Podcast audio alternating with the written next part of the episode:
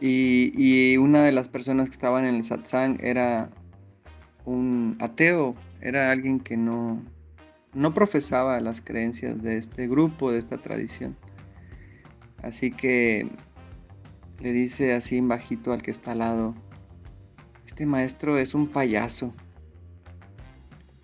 Entonces el otro le dice, nada de eso. No ha comprendido usted ni una sola palabra. Un payaso hace que te rías de él. Un maestro hace que te rías de ti mismo.